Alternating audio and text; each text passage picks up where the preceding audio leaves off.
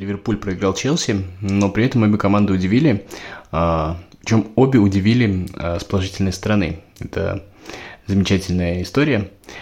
Почему удивил Ливерпуль? А, ну, смотрите, Ливерпуль уже очень много матчей проигрывает. А у Ливерпуля, ну, просто катастрофа с травмами, с результатами, с происходящим внутри команды. И мне кажется, что такой вот набор, он способен сломать абсолютно любую команду. Но, то есть, неважно, что ты умеешь, неважно, какие у тебя э, там тактические успехи, еще что-то, просто такое количество неудач, э, оно командную химию рушит хуже всего. Но при всем при этом э, Ливерпуль по-прежнему вот такой, можно сказать, оборзевший, Ливерпуль дерзкий, и да, там есть, конечно, отличия от того, что было, но при всем при этом он точно не убит.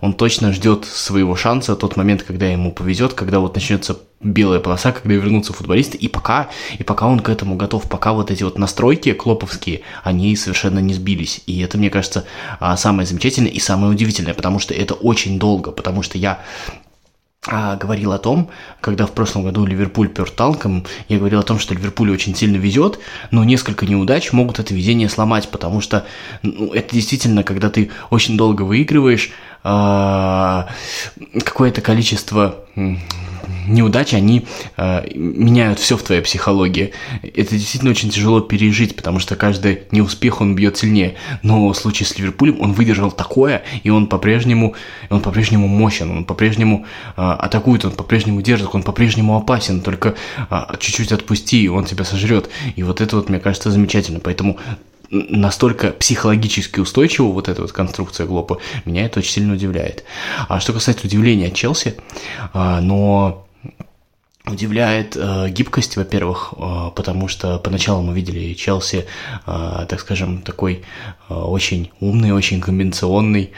Э, он и сейчас таким не перестал быть, но самое интересное э, это то, как Тухель сначала э, подстроился под Атлетика, потом мы все немножечко подсмеивались над тем, как э, Челси сыграл э, с Манчестер Юнайтед, э, в общем-то, сушил игру, и это как бы немножечко нас удивляло, но Тухель взял 4 очка с Манчестер Юнайтед и Ливерпулем, возможно, лишил ну, так скажем, поставил под вопрос а, участие Ливерпуля в Лиге Чемпионов.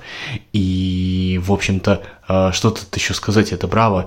И на самом деле, а, вот сейчас вот мы посмотрим, как а, в следующих матчах, да, с более слабыми соперниками, ну, вот в следующем туре будет Эвертон, а, как Ливерпуль, а, сможет ли он, ой, простите, пожалуйста, сможет ли Челси а, именно уже с позиции силы играть если вот эта вот перестройка еще и в обратную сторону, перенастройка в обратную сторону совершится, это будет, конечно, совсем восхитительно. Поэтому меня обе команды удивляют, обе команды поражают, я от обоих жду. Я надеюсь, что Ливерпулю в ближайшее время повезет, потому что, ну, потому что вот эта вот э, конструкция, она не может быть настолько устойчивая, сколько она еще продержится, мне неизвестно, но то, как она держится пока, это, конечно, замечательно.